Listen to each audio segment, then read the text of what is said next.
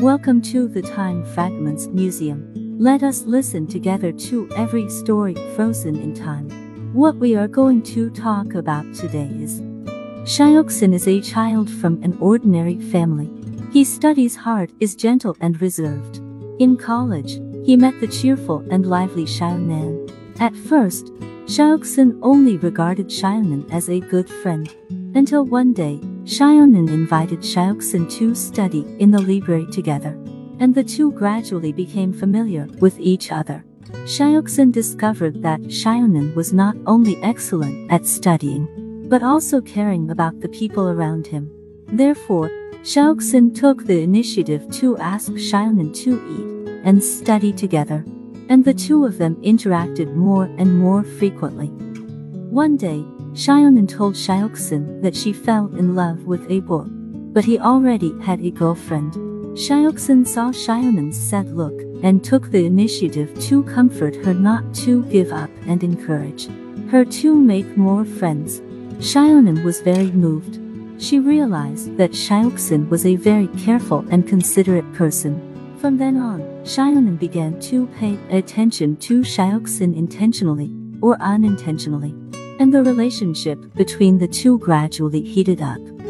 Finally, on a sunny weekend, Shayoksin plucked up the courage to confess to Xiaonan. Xiaonan readily accepted. From then on, they officially established their relationship as boyfriend and girlfriend. The two went to the library together, ate together, and talked about life together. Shayoksin will care about Xiaonan's study progress and Xiaonan will also encourage Shayoksin to bravely pursue her dreams. They became the most important people in each other's lives.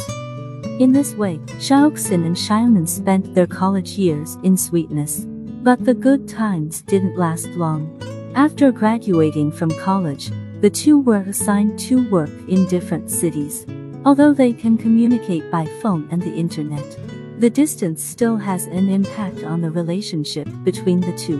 Shayoksin often works overtime and has to go home very late. Xiaonan is also busy with work, and the two have less and less time to contact each other. One day, Xiaonan told Shayoksin that she met a boy in the same company, and he was very nice and caring to her.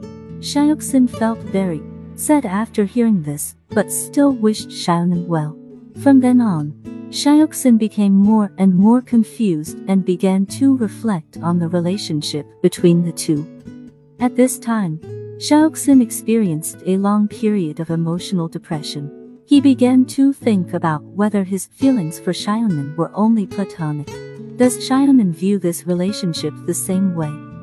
Just when Shayoksin was about to give up, Xiaonan suddenly returned to Shayoksin. It turned out that Xiaonan was transferred back to Shayoksin's city. She told Shayoksin that the six months of separation made her realize that no matter how the environment changes, the person she cares about most is Shayoksin. She doesn't want to be separated from Shayoksin anymore, and hopes to hold his hand and face the ups and downs of life together. At this moment, Shayoksin finally confirmed that he and Xiaonan were truly suitable for each other. So, they came back together and became lifelong partners. Now they have been married for many years.